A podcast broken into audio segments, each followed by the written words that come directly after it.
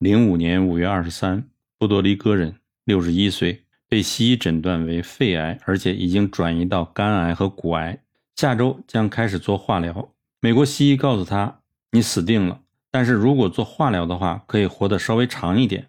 我最恨这种没有意义的话。我指着他太太说：“你太太是个正常人，对不对？”他说：“是的。”我再说：“你去问问你的西医，如果今天他准备给你实施化学药物，用在你太太身上。”我们试试看他是否能够存活。你呢？由我来治。你正常的太太给你的西医使用化学治疗。我们比较一下，看看到底谁活下来。一个正常的人去做化疗都会死，何况一个已经奄奄一息的病人还要再做这种强力毒物的治疗，能够承受得了吗？结果必然是死得更快，这是毫无疑问的。西医在骗你。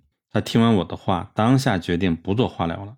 我问他：“你来自波多黎各？”你可知道，你们国家在民间流传一句至少三百年以上的谚语？这句话就是：如果中医说你没治了，那就是真正没治了；西医说了不算。你听说过吗？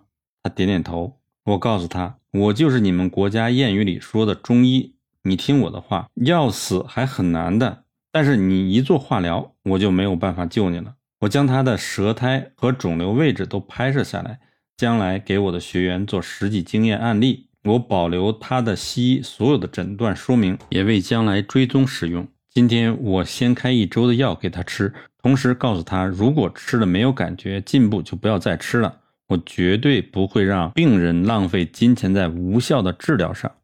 另一个案例就是，女，五十岁，十年前得了子宫肌瘤，经过西医开刀取出约四十二个小肿瘤，现在又长回来了，而且最小的已经像葡萄柚那么大。